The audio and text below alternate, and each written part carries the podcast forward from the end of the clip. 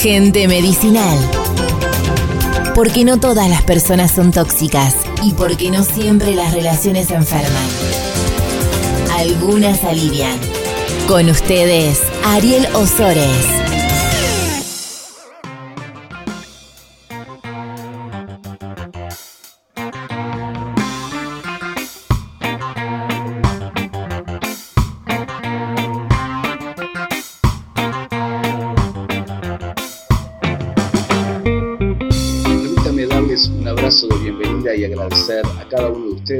Con nosotros en este nuevo podcast acerca de la gente medicinal, podcast número 4. Y hoy vamos a estar hablando acerca de las habilidades socioemocionales, esta cantidad de recursos y técnicas que tiene la gente medicinal para ayudarnos a nosotros, los que estamos transcurriendo la vida y necesitamos la mano y la ayuda del otro. Así que te invito a prestar mucha atención, los próximos cinco minutos te ayudarán no solamente a poder mirar a tu alrededor y darte cuenta que hay un montón de gente medicinal que está lista para ayudarte, sino también a que vos te conviertas en uno de ellos. Quiero comenzar este nuevo post con una frase que encontré en el libro Las virtudes fundamentales de Pieper. Dice así, Felicidad es felicidad de amor. Ese amor en el que uno se dirige a otra persona y le dice, es bueno que existas. Como venimos diciendo, todos necesitamos saber que alguien se alegra de nuestra existencia. Estas personas que se alegran vienen a ser medicina para nuestras más profundas soledades, como paliativos ante la toxicidad de aquellos que han perdido la batalla del ser persona. Es que la gente medicinal se transforma en fuentes inagotables donde podemos auxiliarnos. Ahora, ¿qué hace una persona medicinal? ¿Qué cualidad tiene para que esta persona deje de ser de lo común y corriente y se convierta en una persona que cura, que alivia, que ayuda, que uno puede contar con ella? Una de las características, aparte de ser personas emocionalmente inteligentes, como estuvimos viendo en el podcast anterior, es que tienen habilidades socioemocionales o habilidades sociales. ¿Y qué queremos decir con habilidades socioemocionales? Bueno, las habilidades socioemocionales son un conjunto de herramientas y recursos que nos permiten abordar nuestras emociones y las de los demás con eficacia. Por ejemplo, la empatía, el autocontrol, la toma de decisiones, todas estas son habilidades que la gente medicinal posee y que les ayudan no solamente a controlar las emociones propias, sino a ayudar a los demás a controlar sus propias emociones. Como lo dice Daniel Goleman en el libro Inteligencia Emocional, el autocontrol y la empatía es la base donde se desarrollan las habilidades interpersonales. O sea, necesitamos tener autocontrol y tener también empatía para poder tener buenas habilidades sociales. El autor la aclara, estas son las aptitudes sociales que garantizan la eficacia en el trato con los demás y cuya falta conduce a la ineptitud social o al fracaso interpersonal reiterado. Más de uno de nosotros hemos visto como personas sumamente inteligentes fallan a la hora de tratar a los demás por justamente no poseer este tipo de habilidades de empatía y de autocontrol.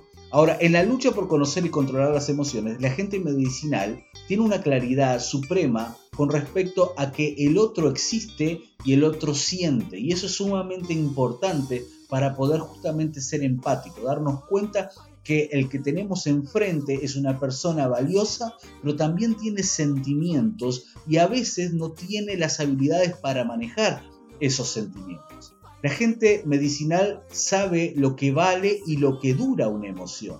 Porque es muy interesante, pero las emociones son temporales. O sea, lo que quiero decirte es que las emociones no duran para siempre. Es más, está comprobado que una emoción dura exactamente 90 segundos. O sea, desde el momento que la persona recibe el estímulo, ahí hay 90 segundos que comienza a suceder algo desde nuestro cerebro a nuestro físico que tiene ese tiempo de duración. Para ser eh, más claro y conciso, cuando recibimos el estímulo, la amígdala, que es el principal núcleo de control de las emociones y de sentimientos en el cerebro, comienza a segregar una sustancia que estimula a otros centros, los cuales segregan otras sustancias, produciendo un cóctel que se dirige a nuestro torrente sanguíneo y de esa manera se produce un efecto físico. Es por eso que ante ciertas circunstancias y situaciones puntuales sentimos miedo, sentimos sudoración, sentimos palpitaciones, todo ese tipo de efecto físico que es nada más y nada menos que la consecuencia de algo químico que está sucediendo en nuestro cerebro. Pero la buena noticia es que solamente dura 90 segundos. Ahora, la gente medicinal sabe qué hacer en el segundo 91. El segundo 91 es sumamente importante porque está relacionado directamente con qué es lo que vamos a hacer nosotros con esa emoción. ¿Qué vamos a hacer con lo que estamos sintiendo? ¿Cómo vamos a reaccionar ante tamaña crisis?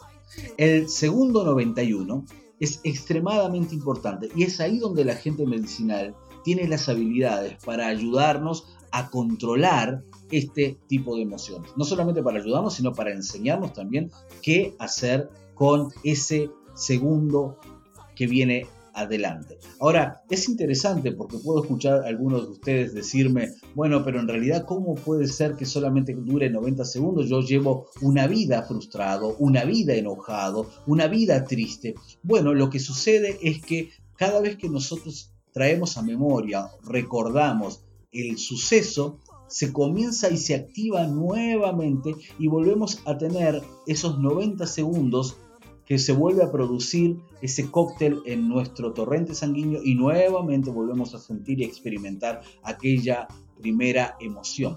Es por eso que necesitamos aprender nosotros y tener nosotros habilidades sociales para poder sobrellevar las cargas de nuestra vida, pero también de este tipo de personas, de la gente medicinal que nos ayude para salir adelante. La gente medicinal tiene eh, la habilidad de ayudarnos a manejar las sensaciones y sentimientos con calma y con asertividad.